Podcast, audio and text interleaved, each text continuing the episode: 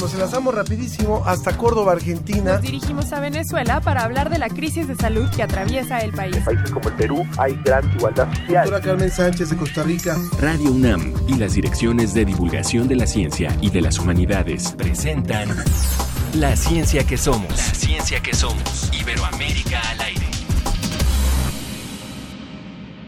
Cada vez que pienso en ti, no encuentro respuesta siempre hay algo más. Cada vez que veo en mí la desilusión, llora el mundo en su interior. Y el silencio de mi voz queriendo escapar, y algo más me detiene a luchar. Cada vez que Escuchando escuchando a Eli Guerra, arrancamos la ciencia que somos en este viernes. Nos da muchísimo gusto darle la bienvenida a esta emisión. Es una propuesta que nos ha hecho Monkeys, Monkey SA en Twitter. Y yo soy Ángel Figueroa, le doy la bienvenida a mi compañera Sofía Flores. ¿Cómo estás, Sofía? Hola, ¿qué tal Ángel Figueroa? Muy buen día a todos los que nos escuchan. Buen día, buena tarde, buena noche, si es que lo hacen vía podcast, también a los que lo hacen en las retransmisiones y a los que nos están sintonizando ahora en vivo, también les agradecemos mucho que estén siguiendo nuestra transmisión. Escuchamos un poquito más de esta propuesta como la que nos han hecho otros radioescuchas que están participando en la programación de la música de la ciencia que somos.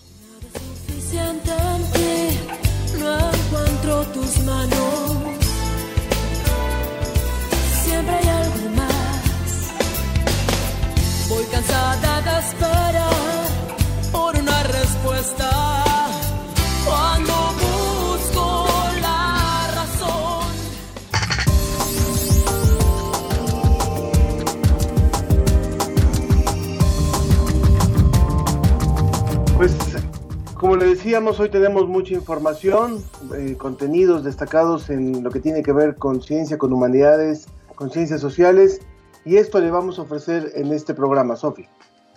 Ciencias naturales también. Vamos a estar hablando sobre eh, el reporte de ciencia desde España en la voz de José Pichel. También el confinamiento se mide en kilos. Ustedes se han pesado, aumentó han aumentado de 2 a 3 kilitos de casualidad en estos meses, la cuarentena engorda. Esperemos contestar hoy estas preguntas. Vamos a estar hablando también con científicos mexicanos que van a viajar al extranjero para seguir combatiendo a la COVID-19 y para esto se van a apoyar en un sincrotón suizo. En días recientes también hemos visto actos de racismo y discriminación y no solamente en días recientes, es un, es un mal añejo y este será el tema que pondremos sobre la mesa, discriminación, racismo, violencia policíaca.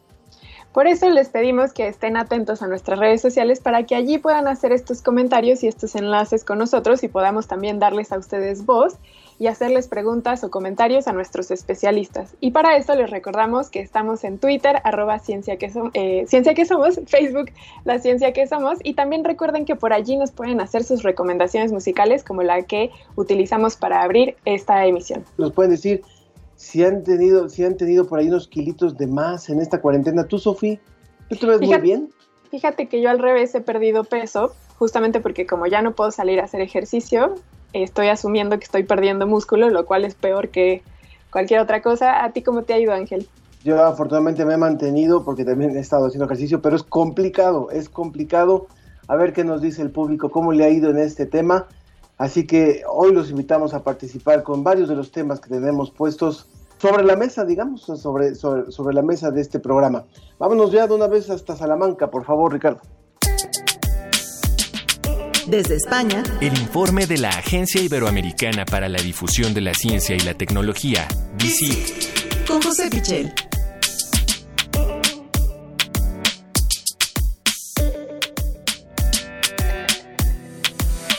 Nos da mucho gusto enlazarnos contigo, José. Muy buenas tardes para ti allá en Salamanca.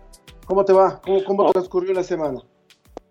Hola Ángel, hola Sofía, muy buenas tardes desde aquí y buenos días eh, para vosotros. Eh, pues eh, la verdad es que bien, la semana bien, con mucha ciencia que, contar en, en dicit.com y nada, afrontando aquí un fin de semana que por cierto es bastante atípico porque estamos a las puertas del verano y sin embargo hace eh, incluso frío, lluvia, así que bueno, eh, un poco contrariados porque, porque nos viene un fin de semana un poco más oscuro de lo habitual en estas fechas.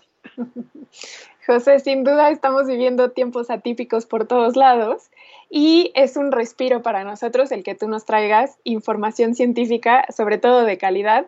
A mí una de ellas es la que más me interesa porque tiene que ver con justamente eh, corredores, actividad que he tenido que dejar de hacer por la pandemia, pero primero mejor cuéntanos qué ha pasado con un estudio que tiene que ver con extinciones. Pues eh, es una investigación en la que, eh, además, eh, la protagonista, una de las protagonistas es precisamente vuestra universidad, la UNAM, junto también con científicos de, Estados Unidos. Eh, uno de los eh, protagonistas de, estos investigadores es el investigador de la UNAM, eh, Gerardo Ceballos, con el que hemos podido hablar en DICIT para realizar esta información muy interesante, porque nos habla de que la sexta extinción masiva está cada vez más cerca y se acelera. Hasta 500 especies de vertebrados terrestres, es decir, 500 especies de vertebrados terrestres, no estamos hablando de pequeños animales o, de insectos o no, estamos hablando de animales eh, muy importantes, eh, están a punto de desaparecer. Y los investigadores calculan que en un eh, periodo de apenas 120 años se van a extinguir lo que sería habitual en un periodo de unos 20.000, es decir, lo que en condiciones naturales eh, tardaría 20.000 años en cambiar, eh, lo estamos acelerando eh, los humanos con toda la intervención que realizamos sobre el planeta, ¿no? Hasta 500 especies podrían desaparecer en muy poco tiempo. En los últimos 600 millones de años ha habido unas cinco extinciones masivas algunas de ellas, eh, bueno, pues muy famosas, provocadas por un meteorito, ¿no? Como todos eh, sabemos, y sin embargo ahora eh, la extinción la estamos provocando nosotros, con lo cual, bueno, pues es un estudio que nos llama la atención una vez más sobre la incidencia que estamos teniendo en, el planeta y eh, que nos eh, llama también un poco a la acción, ¿no? Eh, que creo que en todo este periodo de coronavirus nos hemos vuelto a preocupar mucho por nuestro propio bienestar humano, por nuestra salud, cosa que es lógica, pero estamos en un contexto de un planeta en difícil equilibrio y sobre el que tenemos, bueno, pues una incidencia muy importante. Por supuesto que sí, José. De hecho, esta sexta extinción es un gran tema. Por ejemplo, Elizabeth Colbert hizo este gran libro que se llama así, La sexta extinción, una historia nada natural y que desde entonces, que este libro fue publicado ya desde el 2014, es un tema que desde antes se viene manejando, pero que sin duda el que se refuerce con evidencia como la que nos traes hoy, sin duda pone en tela de juicio las actitudes que estamos teniendo con el ambiente. Te agradecemos mucho por eso y ahora sí hacemos a lo que tiene que ver con corredores y corredores de maratón. Bueno, eh, no sé si eh, también ahí en México está eh, de moda todo el tema del atletismo y, sobre todo de los de los maratones, de la media maratón o de una maratón completa que es hasta 42 kilómetros, una distancia enorme. Bueno, pues aquí en España, desde luego, muchísima gente en los últimos años se está apuntando a estas grandes carreras y investigadores de aquí, de, nuestra región, desde la que os hablo, de Castilla y León, en concreto de la Universidad de Valladolid, han estudiado cómo afecta la nutrición a, este tipo de, deportistas que ya, bueno, pues eso, realizan eh, un esfuerzo muy considerable. Este esfuerzo, eh, pues puede causar eh, daño muscular, incluso estrés cardíaco, ¿no? y la nutrición parece un elemento muy importante para la recuperación. En ese sentido, pues hemos conocido también esta semana, lo publicamos en dicit.com, que la ingesta de pescado y otros alimentos, por ejemplo la verdura, eh, cuando se realiza la semana previa a ese gran esfuerzo a la participación del deportista en la maratón puede reducir de forma muy significativa eh, ese daño muscular o ese estrés que le causamos a nuestro propio corazón con ese eh, gran esfuerzo. Normalmente en nutrición eh, deportiva pues se han tenido mm, en cuenta em, aspectos sobre nutrientes muy concretos, ¿no? La importancia de los hidratos de carbono es, es evidente, la importancia de las proteínas, pero habitualmente eh, se toman en abstracto, es decir, eh, se habla de, estos elementos sin considerar de qué tipo de alimentos provienen, ¿no? Hablamos de que necesitamos eh, más hidratos de carbono para rendir mejor o de que necesitamos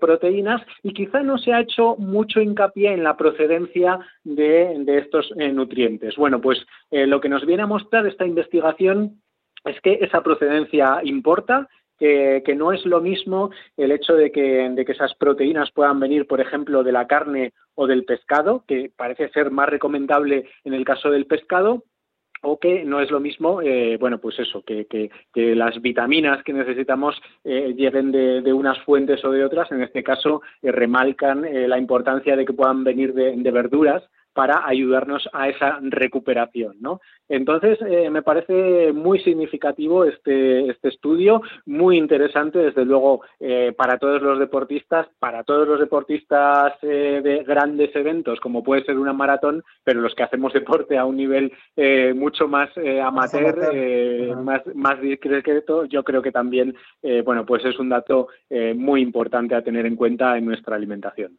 Y muy importante también esta nota, José, a propósito de la mesa que vamos a tener hoy, que tiene que ver con la alimentación, la subida de peso frente al, confinamiento. Entonces creo que el tema del consumo de, pescado no solamente tiene que ver, en este caso, con los grandes retos o con los grandes maratones, sino también con el balance del que estabas hablando.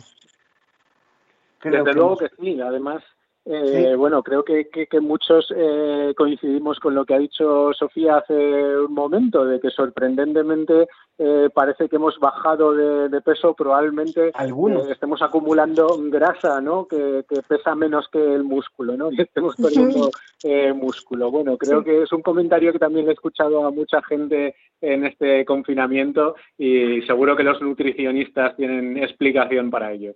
Sí, perder músculo es una cuestión bastante mala para la salud. Entonces, eh, sin duda, este confinamiento nos está afectando en muchos niveles. Entonces, el que nos hables de cuestiones buenas, como la ingesta de alimentos que nos propician una mejor condición de salud, es muy bueno, José. José Pichal de la Agencia Iberoamericana para la Difusión de la Ciencia y la Tecnología, DICIT, que tengas una gran semana, gran fin de semana y que aproveche todo muy bien. Lo mismo para vosotros. Un cordial saludo de su España. Muchas gracias, José. Brigada COVID-19, con la red de Psicólogos Sin Fronteras e Intervención en Crisis. La Brigada de Apoyo Psicoemocional en tiempos de pandemia.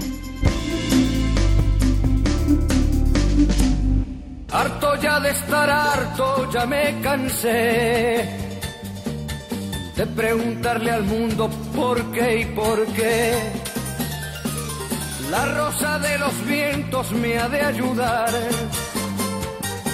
Y desde ahora vais a verme vagabundear entre el cielo y el mar, vagabundear.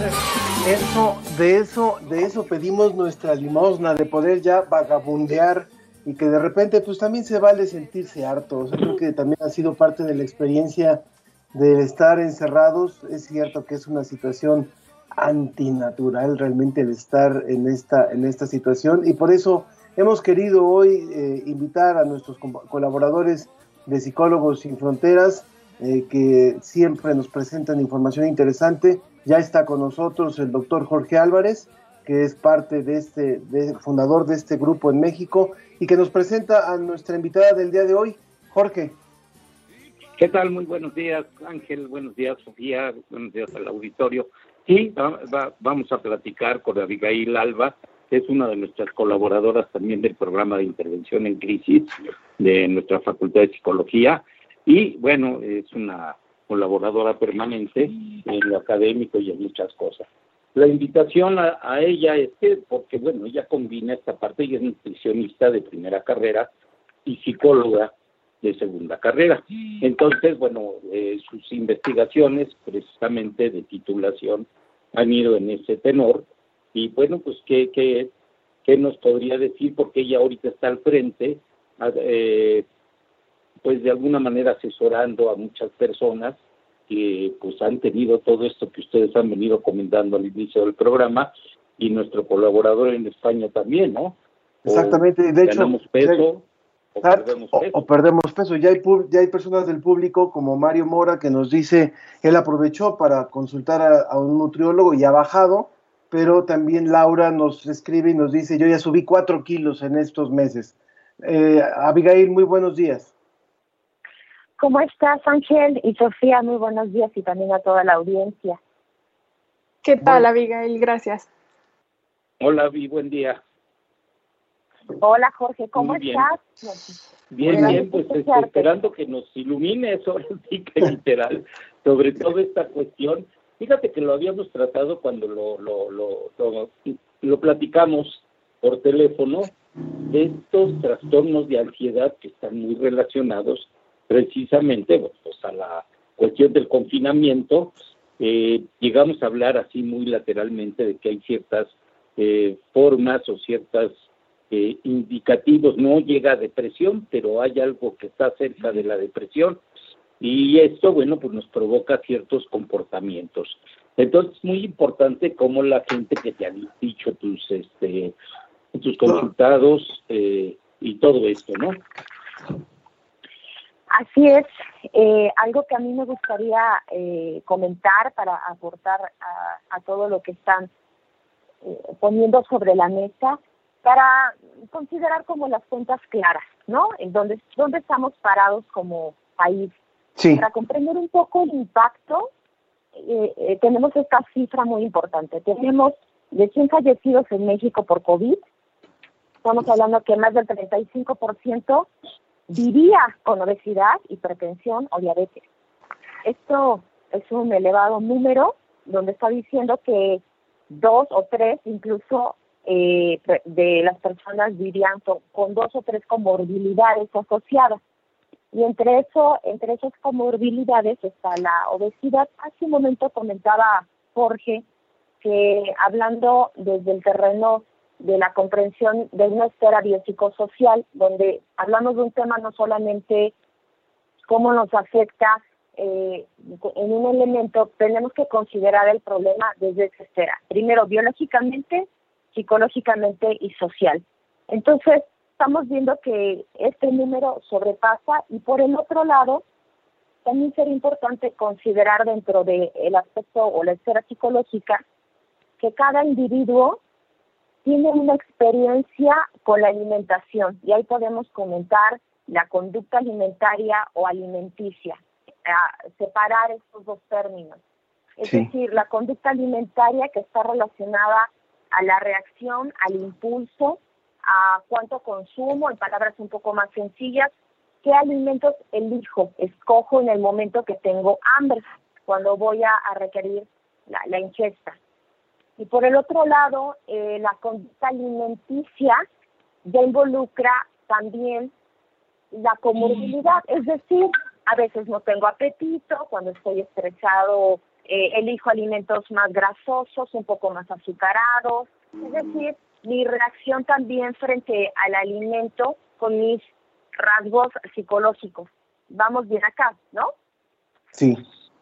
Es decir, entonces no, no funciona exactamente para todas las personas una situación como la que estamos viviendo y hay distintos tipos de reacciones dependiendo de los hábitos previos, como, como lo estabas diciendo. Así es, así es. Y tiene, fíjate bien, en, en este aspecto eh, psicológico tenemos un elemento muy puntual, es el confinamiento en el hogar, ¿no? Es una situación sin precedentes está diciendo, tenemos un impacto en el bienestar físico y psicológico de las personas. Es decir, vamos a considerar cinco aspectos. Uno es la pérdida de hábitos o de rutinas y un estrés psicosocial, ¿no? Es decir, en, un paréntesis enorme. Mis patrones de sueño han cambiado, son irregulares, estoy más sedentario, tengo de alguna manera eh, un mayor problema para definir mis problemas eh, físicos, por ejemplo, ya no se va al hospital, eh, ¿no? Hay personas que tenían citas programadas y ya no acuden, o no pueden ir con su especialista y ahora es por videollamada, ¿no? Sí. Tenemos un aumento de miedo por contagio, ¿no?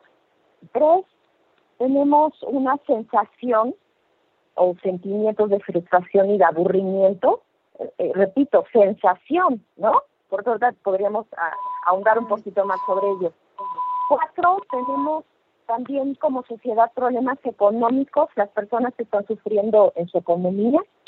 Cinco, tenemos también un rechazo social, uno, por las personas infectadas, ¿sí? Y de alguna manera eh, las mm. personas que también están saliendo, eh, bueno, si traen bata blanca, no, no sé si lo han observado, si traen cubreboca, no traen cubreboca, si tosió, si, ¿no? Tenemos muchos elementos que hay un rechazo social. Por lo tanto, los estudios constatan que quienes han vivido, por ejemplo, en una cuarentena, estamos hablando, me viene a la mente una encuesta del 2013, nos está diciendo que las personas son más propensas, cuando viven una pandemia, son más propensas a presentar un trastorno de estrés agudo o de adaptación y de dolor. Es decir, el umbral del dolor que todos tenemos para superar ciertas eventualidades, como un dolor de garganta, un dolor de cabeza o la fatiga crónica que a veces puede tener también dolor muscular, como ahora es una sintomatología asociada al COVID, ante cualquier dolor muscular, digo, si tengo COVID, ¿no? Y si estoy tosiendo y si tengo un poco de, eh, un poco de aumento de, de, temperatura corporal, eh, ya tendré fiebre, ¿no? Entonces el aumento en el miedo también es, es muy elevado y hay un estrés agudo. Doctora Abigail, aprovechando también que usted tiene formación en nutriología, eh, nutrición, perdón, eh, quisiera preguntarle qué ocurre a nivel biológico. Usted lo mencionó que es antes de lo psicológico, es el primer paso, y más bien es preguntarle, mencionó lo del sedentarismo. Entonces, ¿qué ocurre a, un nivel metabólico, a un nivel de, pues eso, eh, fisiológico, biológico? Fíjate, eh, Sofía, que es una pregunta muy importante porque eh, ya hablando desde más que el comportamiento, desde la esfera biológica. Nosotros, cuando comemos, es importante en considerar para, voy a llegar contigo a, lo que me preguntaste del metabolismo y demás.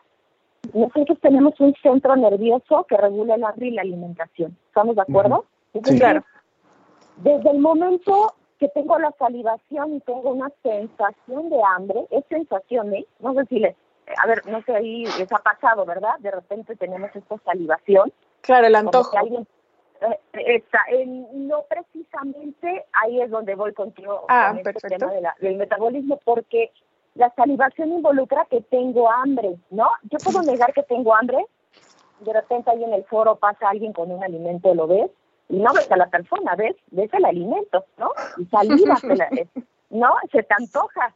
No sé si ahí te está pasando, Sofía, pero, eh, pero hay una sensación de hambre y tenemos la salivación que nos está diciendo que es un deseo imperioso de alimento, es un efecto fisiológico que me dice incluso en las contracciones rítmicas del estómago, hay una agitación, este movimiento de los intestinos, es decir, es un impulso de búsqueda de alimento, necesito comer.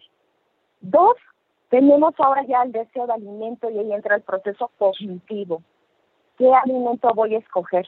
¿Qué alimento eh, entra una función ejecutiva psicológicamente hablando? La planeación.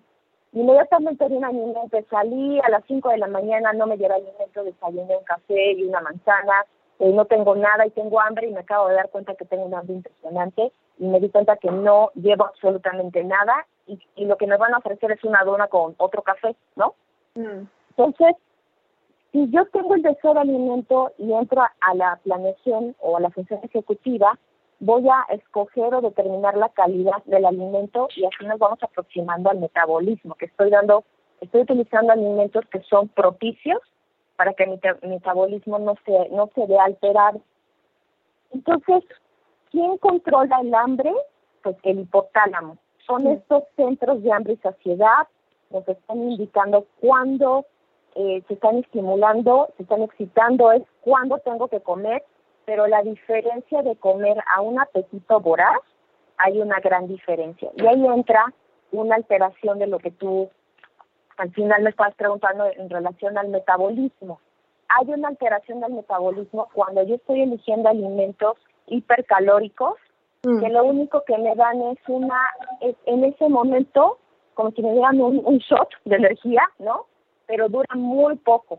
Entonces, generalmente, emocionalmente la persona se, se vuelve inquieta, pero algo que se ha visto en la regulación del metabolismo es que en el aumento de carbohidratos, que generalmente es lo que se consume para tener una regulación emocional y tratar de lidiar con estos mecanismos de hambre y saciedad, es que la persona se empieza a, a dirigir hacia aspectos psicológicos de depresión. Y la depresión justo viene con un desgano, con, con una pérdida de interés y se ha visto que el gran consumo de carbohidratos, estamos hablando eh, no solamente eh, los carbohidratos los podemos también encontrar o los hidratos de carbono en las verduras y en las frutas, sino en estos alimentos que mencioné que son hipercalóricos.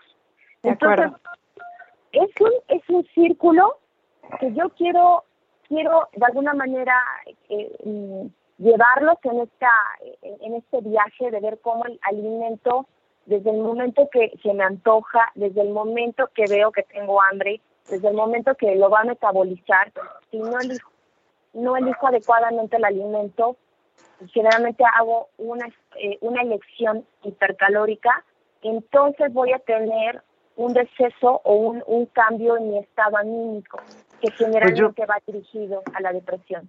A mí me parece muy importante lo que nos dice doctora y lo que nos dice Jorge también hay, hay muchas preguntas también del auditorio y los voy a invitar a que ellos se puedan comunicar con ustedes a esta brigada de atención psicoemocional a distancia por COVID-19. Les voy a decir el número telefónico 55 47 38 84 48. Repito, 55 47 38 84 48 es el número y también agradecerle a Leticia que nos pregunta de algún psicólogo presencial. Vamos a darle respuesta en forma directa y a Marco que nos dice que él hasta bajado 9 centímetros de cintura utilizando una vieja caminadora. Gracias, gracias a Abigail, gracias Jorge por esta colaboración gracias, de Psicólogos Fronteras y de esta brigada. Ah, Muchas gracias. quiero, quiero dar un anuncio que es importante. Nos queda muy poquito tiempo. Sí, nada más digo rápido, vamos a estar con el, con el dispositivo vigente hasta el lunes. Por cuestiones de trabajo, de ya todos estamos regresando a nuestros trabajos y todo eso, ya no podemos sostener el, dispositivo como lo teníamos de, 12 horas. Entonces vamos a tomarnos un breve descanso, estamos muy agotados también y este ya con, con, tiempo avisaremos cuando renunciamos servicios sobre todo al personal médico que es al que nos estamos enfocando ahorita y a todos los colaboradores de los médicos. Muchas gracias, Jorge. Gracias por la colaboración, Abigail. No, no, no, a ustedes muchas gracias por la invitación. Hasta luego, buenos días. Gracias, buen día. Gracias.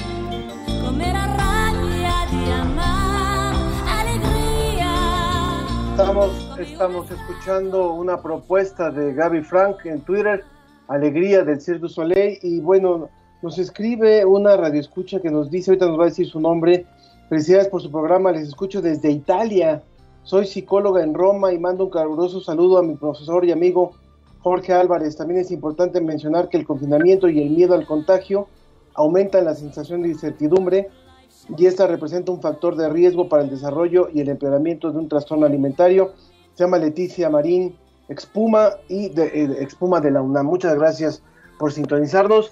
Ya está con nosotros Martín Bonfil. Muchas gracias por colaborar con nosotros también, Martín, en este programa. Resulta que esta semana se dio a conocer que la UNAM está participando en un estudio de comparación evolutiva para proponer un medicamento que normalmente es utilizado para la hepatitis y que pueda servir para evitar eh, o para atender el tema de la COVID. ¿Cómo estás, Martín? Muy buenos días. Muy buenos días, querido Ángel, querido todo el equipo. Saludo mucho la labor que están haciendo. Es un privilegio estar con ustedes.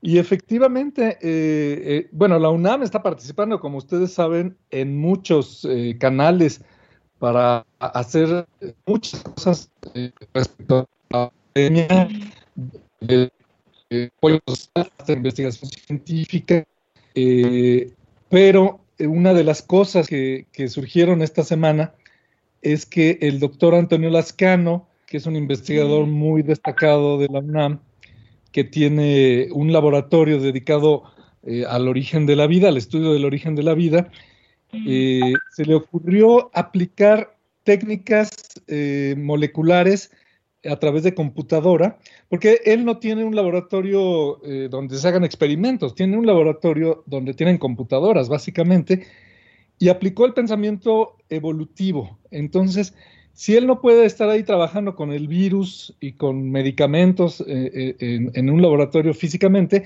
lo que sí puede hacer es analizar los datos que tenemos, comparó la estructura de las moléculas de este virus, en particular de, de las enzimas y vio eh, en qué se parecen a otros virus para los cuales sí hay tratamiento, hay medicamentos, y eh, encontró que en particular una de las enzimas de este virus, que se llama la polimerasa, que sirve para copiar la información genética del virus una vez que entra a la célula, es prácticamente idéntica a la del virus de la hepatitis eh, B. Y encontró que este medicamento, que se llama sofosbuvir, que está ya aprobado para su uso en la hepatitis, eh, encajaría perfectamente en la enzima del virus eh, SARS-CoV-2, el que causa la pandemia de COVID-19. Entonces, en teoría, podría inactivar esa enzima, igual que lo hace con la enzima polimerasa del virus de la hepatitis. Eh, esto es una propuesta teórica, pero el doctor Lascano, en una conferencia que dio hace dos días, decía que ya está en contacto con equipos en Estados Unidos que están planeando eh, eh, eh, hacer pruebas ya con la enzima real para ver si efectivamente se puede unir a, este medicamento y entonces podría ser una opción factible. Hay que decir que el medicamento es extremadamente caro, pero si se demostrara su posible utilidad, pues posiblemente la, la Organización Mundial de la Salud, las autoridades de los distintos países cooperarían con las compañías que lo producen para disminuir el costo y, poderlo distribuir.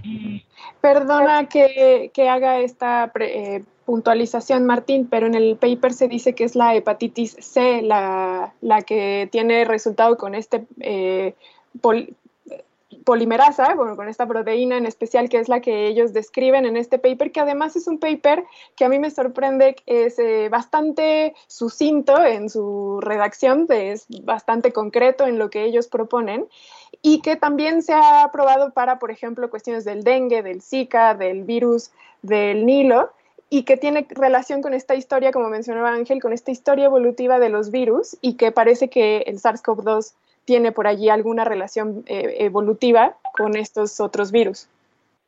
Exacto, tiene toda la razón. Eh, creo, que dije hepatitis B, pero es, hepatitis C. Eh, exactamente, ese es el punto, un poco del enfoque creativo que tuvo este equipo, que es aplicar ese pensamiento evolutivo sabiendo que, los virus están relacionados unos con otros, han ido, perdón, evolucionando.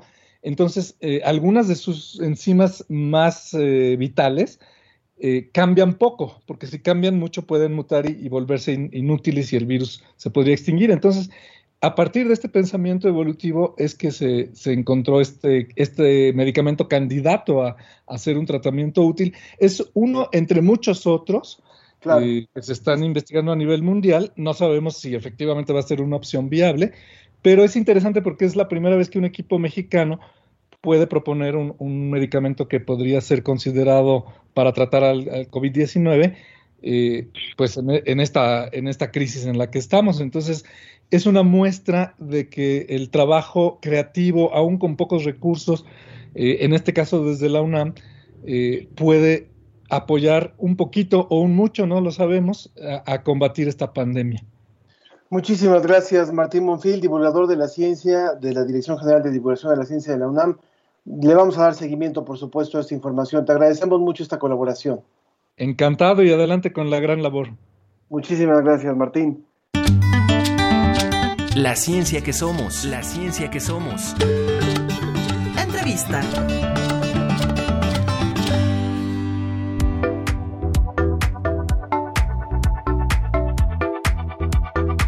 Pues ahora nos vamos hasta Hidalgo. Eh, Sofi, eh, preséntanos por favor a nuestro invitado. Estamos con el doctor Gilgamesh Luis Raya, quien es, eh, tiene un doctorado en Ciencias y Tecnologías Avanzadas de la Universidad Politécnica de Pachuca. Hola doctor, ¿cómo le va? Hola, buenos días, eh, Sofi, ¿cómo estás Ángel? Muy buenos días, muy buenos días, gracias por, recibir nuestro, por recibirnos allá en Hidalgo para platicar con nosotros en este programa, Sofi.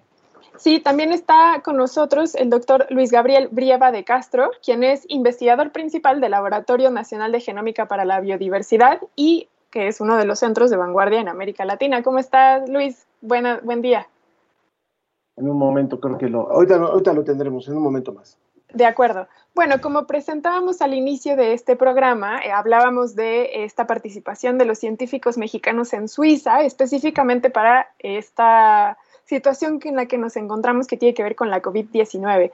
Doctor Gilgamesh, ¿nos puede ayudar, por favor, a profundizar en esto, por favor? Claro que sí, mira, aquí en la Universidad Politécnica de Pachuca, en conjunto con el gobierno del estado de Hidalgo, estamos haciendo una propuesta precisamente para hacer frente a lo que es esta pandemia derivada del virus SARS-CoV-2.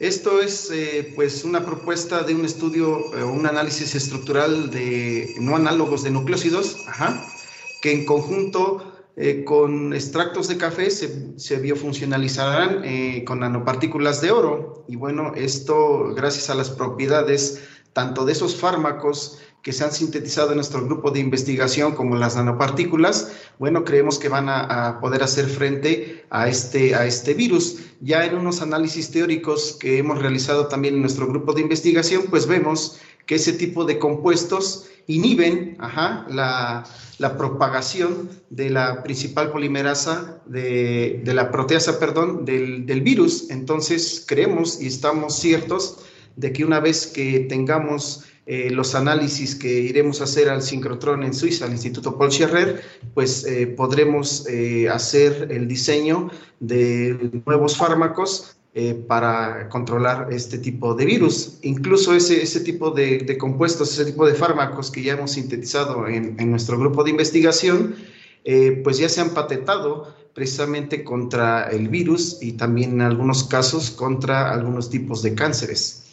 ¿Cuál es la trascendencia, doctor Guilamesh, de que estén participando científicos mexicanos en este sincrotón en Suiza? ¿Cuál es esa importancia que le podemos ver para nuestro país? Bueno, desde luego el que México esté pues proponiendo este tipo de investigaciones en, en, diferentes grupos de investigación habla muy bien de la ciencia, de la ciencia que se está dando en México y que es importante también el apoyo para esa ciencia, es decir, dar más recursos para ellos. En nuestro caso, en la Universidad Politécnica de Pachuca, bueno, ya el gobierno del estado está apoyando esta propuesta y también está impulsando eh, pues el gobernador, el licenciado Omar Fayad Meneses, eh, la, ah, la, construcción de lo que pudiera ser el primer sincrotrón mexicano, y bueno, estaría aquí en el estado de Hidalgo, en la ciudad de Pachuca.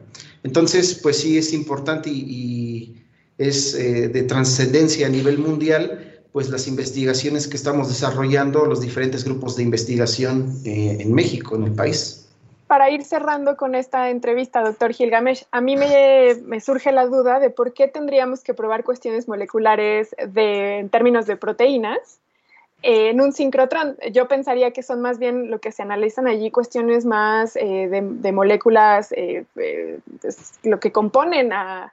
Me queda muy claro por qué, pero o sea, quisiera más bien que usted nos ayudara a describir el por qué tendrían que ir a analizar cuestiones del virus o de ciertas cuestiones que están ah, pasando en términos moleculares con esta pandemia a un sincrotrón?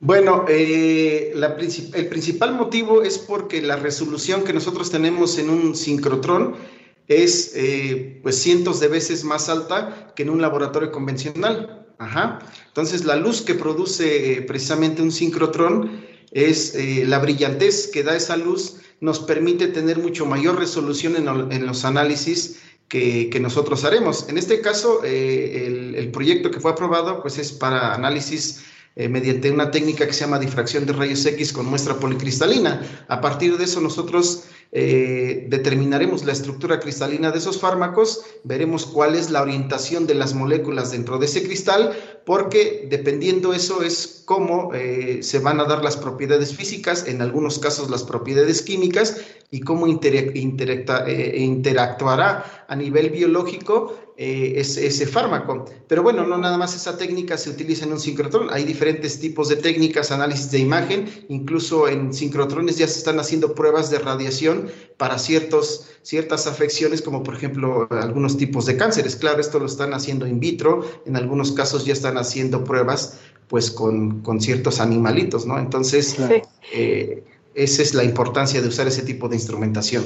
Sin duda es emocionante pensar cuánto ha avanzado la ciencia. Pensemos que hace 60, 70 años se usaban rayos X para analizar estructuras y actualmente ya tenemos esta posibilidad de usar grandes eh, tecnologías para analizar cuestiones tan que parecerían simples como es un virus y su estructura. Doctor Gigamesh, Luis Raya, muchísimas gracias por haber estado con nosotros hablando de este tema tan apasionante. Gracias, es un placer. La ciencia y sus respuestas están sobre la mesa. Agradecemos muchísimo al público que se está comunicando con nosotros y ya están nuestros invitados de la mesa que les prometimos al inicio del programa y de hecho voy a dar lectura después de presentarlos, eh, Sofi, a uno de los mensajes del público que nos da una buena introducción. Está con nosotros la doctora Olivia Gall, ella es doctora en ciencia política por el Instituto de Estudios Políticos de Grenoble en Francia y está actualmente en el Centro de Investigaciones Interdisciplinarias en Ciencias y Humanidades, en CEICH, de la UNAM. Muchas gracias, Olivia, por estar con nosotros. Gracias. También está el doctor José Luis Vera, licenciado en Antropología Física por la ENA y maestro en Ciencias Biológicas por la UNAM, doctor en Lógica y Filosofía de las Ciencias. Gracias también por estar con nosotros, José Luis. Muchas gracias, saludos. Muchas gracias. Y también está el maestro Carlos Cubero, museólogo especializado en el análisis y elaboración de discursos expositivos y él está actualmente en el Museo de Memoria y Tolerancia como gerente de proyectos académicos. Gracias, Carlos, también por estar con nosotros. Buenos días, muchas gracias. Encantado. Buenos días. Nos dice Loja Benger en Twitter, dice, increíbles los temas de siempre, pero hoy en particular me tienen atrapado. Felicidades y con respecto al tema de racismo, quisiera preguntar el 1, 2, 3 de lo que podemos hacer desde casa para erradicar la discriminación por racismo.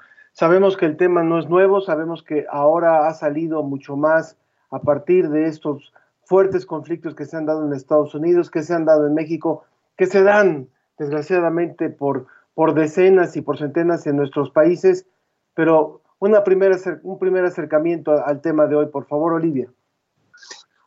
Sí, bueno, eh, yo sé que ustedes nos invitaron al tema de discriminación y racismo, pero discriminación es algo muy amplio. Hay muchísimas formas de discriminación, de género, contra personas de la tercera edad, etcétera, etcétera. Yo preferiría que nos centráramos en el tema de racismo para no eh, dispersarnos. Y bueno, el racismo es un sistema de poder, es uno de los sistemas de poder eh, en las sociedades, sobre todo desde que se crearon los estados-nación modernos, que coloca a grupos humanos y personas que pertenecen a ellos en situaciones de extrema vulnerabilidad, inferiorización, incluso deshumanización. Entonces, yo prefiero no hablar de discriminación racial, porque si hablamos de discriminación racial, en lugar de llamarle racismo o discriminación por racismo, eh, estamos casi avalando que existen las razas. Y para mí, y, bueno, este, lo hemos discutido mucho con mis compañeros de mesa, las razas no existen, biológicamente no existen, y desde el punto de vista social, aunque es una construcción social, cuanto más rápido avancemos a erradicar el concepto raza de la, de la faz del planeta, más rápido podremos combatir el racismo. Entonces, lo que estamos viendo, por ejemplo, en Estados Unidos, es un acto de racismo que no es el primero ni será el último, desgraciadamente. Yo, yo lo dejo ahí por el momento.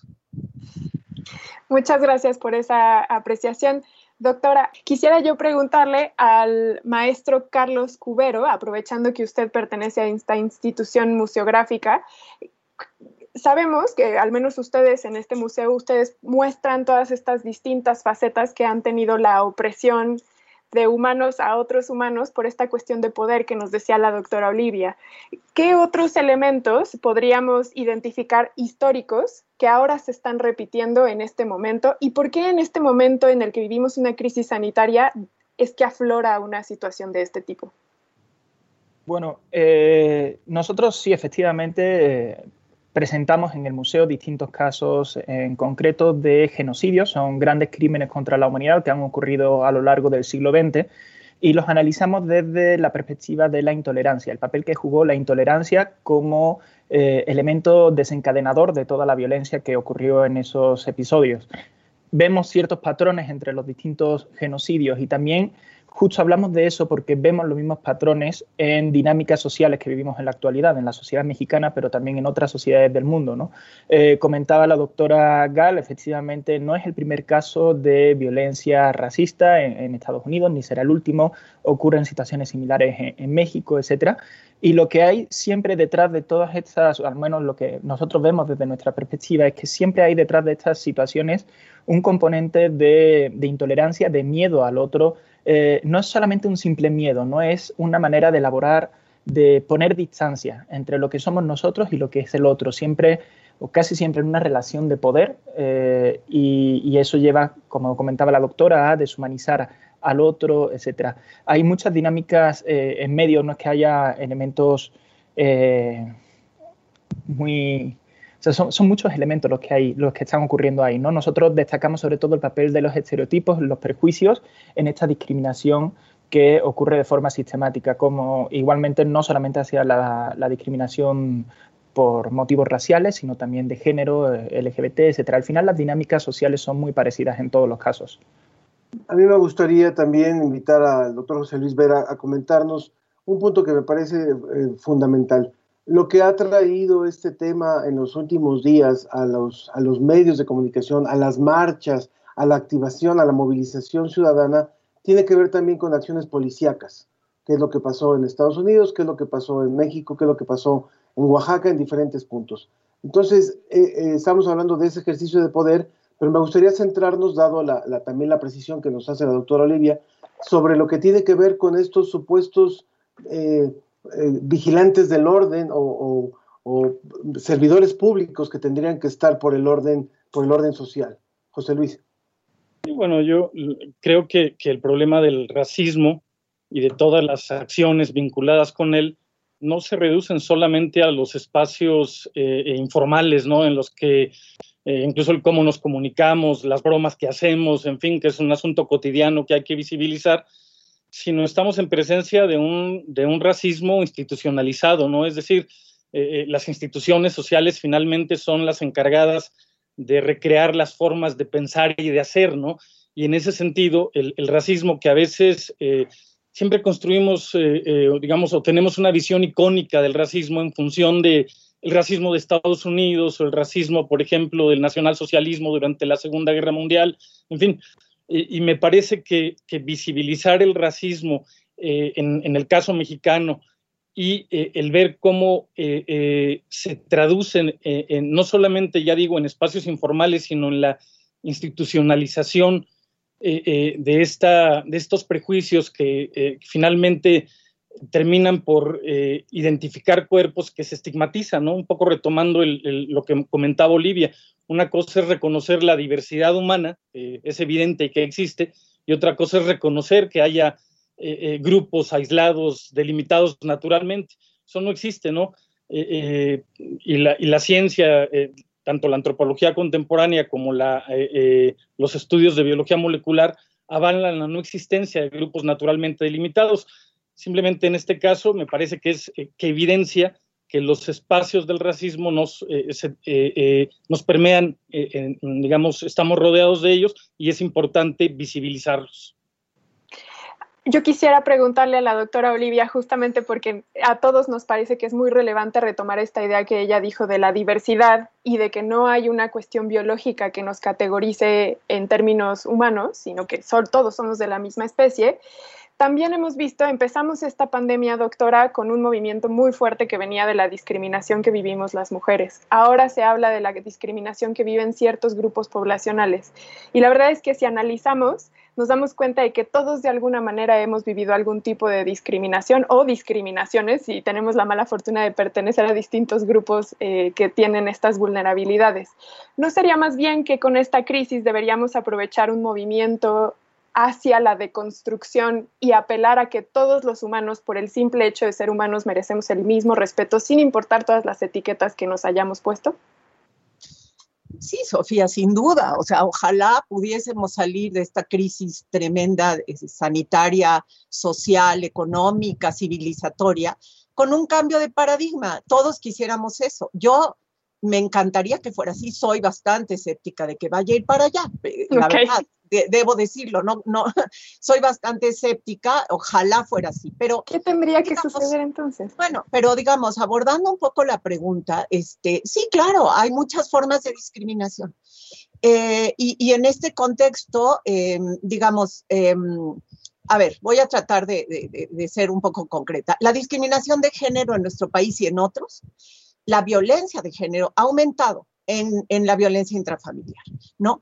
Eh, por ejemplo, eh, sabemos que en Estados Unidos eh, el, tema de la pandemia, como se dice, se dice, se, es, se ha racializado. O sea, la pandemia tiene tiene características de racialización. Ahora, el otro día me preguntaron, pero ¿por qué les pega más a los afroestadounidenses o a los latinos o a los nativos estadounidenses? ¿Tienen algo genético? No, el problema no es ese. El problema es que son más pobres, están más eh, hacinados, justamente por eso.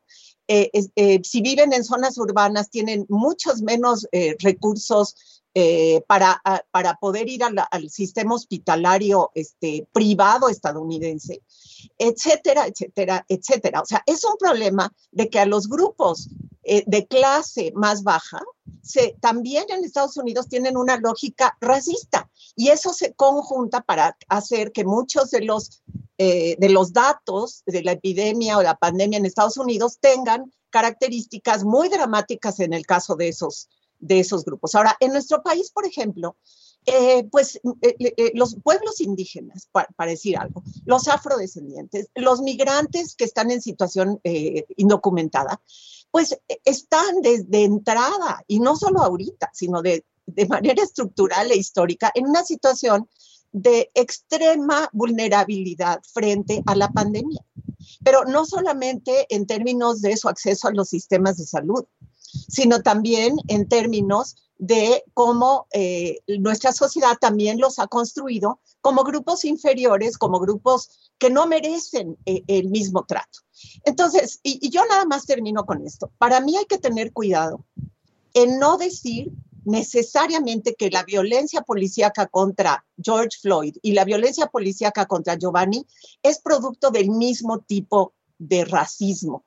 Sí es un tema institucional, como dice José Luis, pero yo ahí sí creo que debemos analizar con cuidado si lo que llamamos racismo contra George Floyd es lo mismo que lo que está pasando con Giovanni. Eh, perdón que no contesté, Sofía, exactamente a la pregunta, pero es que antes de llegar a ese tema, creo que tenemos que entrarle también a estos otros eh, eh, temas para entender por qué es tan difícil que el mundo cambie. Ángel, tienes tu micrófono apagado cuestiones de la tecnología. Perdón, perdón, perdón. Eh, Carlos, también en lo que nos va diciendo la doctora Olivia, yo me iría acercando ya hacia la recta final de esta conversación. Eh, tal vez en la primera pregunta que hacíamos, no es fácil establecer el 1, 2, 3 para poder erradicar esto, pero eh, el primer punto de reconocer lo que estamos viviendo y lo que ocurre adentro de las casas y lo que ocurre en, en los ambientes más íntimos, más cercanos, sería un paso para poder transformar. Por supuesto. Eh, algo, justo rescato algo que comentaba la doctora Gal. Eh, hay que tenemos que hacernos muchas preguntas, ¿no? Tenemos que cuestionarnos qué hay detrás de todas estas lógicas eh, racistas, estas lógicas de, poder, de violencia. Tenemos que reflexionar acerca de esto y hay que desmontar esa lógica, esa lógica racista, la de todas las, las, formas de violencia y discriminación. ¿no? En ese sentido, por ejemplo, los museos eh, como espacios donde se reconoce nuestra identidad colectiva, donde podemos reflexionar acerca de lo que somos, de cómo nos construimos como sociedad. En todos los museos en general ocurre esto, ¿no? Los museos son un espacio muy valioso para cuestionarnos como sociedad, para reflexionar acerca de los valores que nos construyen o de cuáles son los elementos que a nosotros nos hace sentirnos identificados con una sociedad, con un, con un país o con un patrimonio artístico, con, lo que sea. ¿no?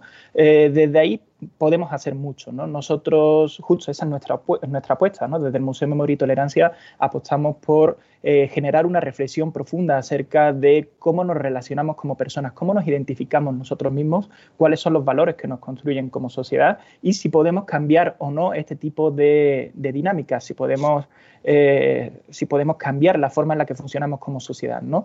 Pocas sociedades eh, pierden, digamos, la oportunidad de mirar a otros grupos por encima del hombro para sentirse superiores. Eso es algo que, ocurre también en México. ¿no? En México nos quejamos de la violencia perdón, racista desde Estados Unidos, pero también lo reproducimos hacia los migrantes, ¿no? Ese tipo de, ideas son las que podemos cuestionar justamente. Por, por supuesto, y, y, en lo que se abren los museos, cuenten con nuestro espacio para poder trabajar en conjunto para, para, para ir haciendo esta conciencia, ¿verdad? Porque definitivamente es algo que debemos de aprovechar y creo que desde la universidad y desde la radio y desde los medios de comunicación tenemos también mucho que hacer y mucho que aportar. Tenemos que despedirnos, disculpa José Luis, se nos, se nos acaba el tiempo. Carlos, eh, Olivia, muchísimas gracias por esta participación y definitivamente es un tema que tenemos que seguir tratando. Mil gracias por su colaboración. Gracias, José, es un placer.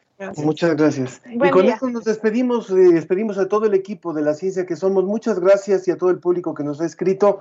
Nos escuchamos la próxima semana. Que tenga un excelente, un excelente fin de semana.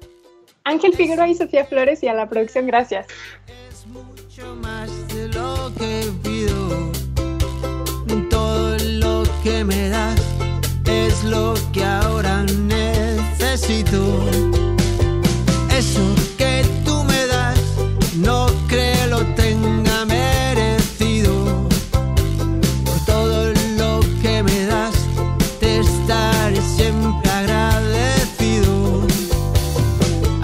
que gracias por estar, por tu amistad y tu compañía.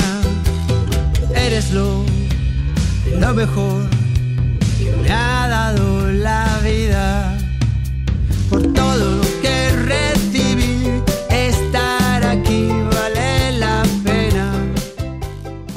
Esto fue La Ciencia que Somos. Iberoamérica al aire. La Ciencia que Somos. La Ciencia que Somos. Una coproducción de Radio UNAM y las direcciones de divulgación de la ciencia y de las humanidades.